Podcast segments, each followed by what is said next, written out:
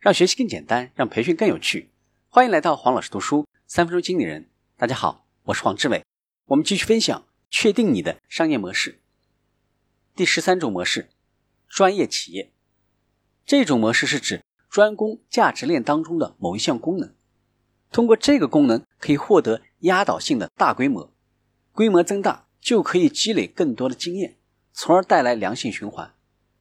价值链解体的现象，我们称之为解构。专业企业模式正是解构背景下出现的模式之一。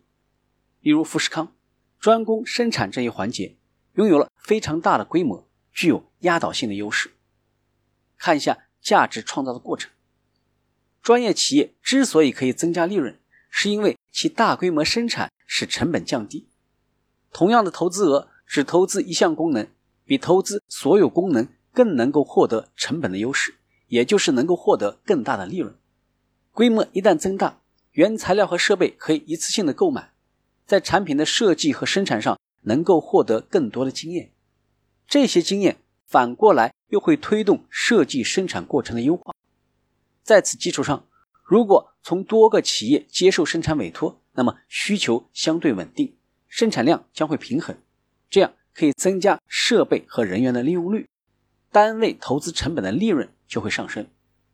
只专注于做价值链上的某一环，对客户和潜在客户来说，并不算是竞争企业，而会被看作是合作企业。在价值链的功能当中，如果有适合大规模运作的功能，就比较容易出现专业公司。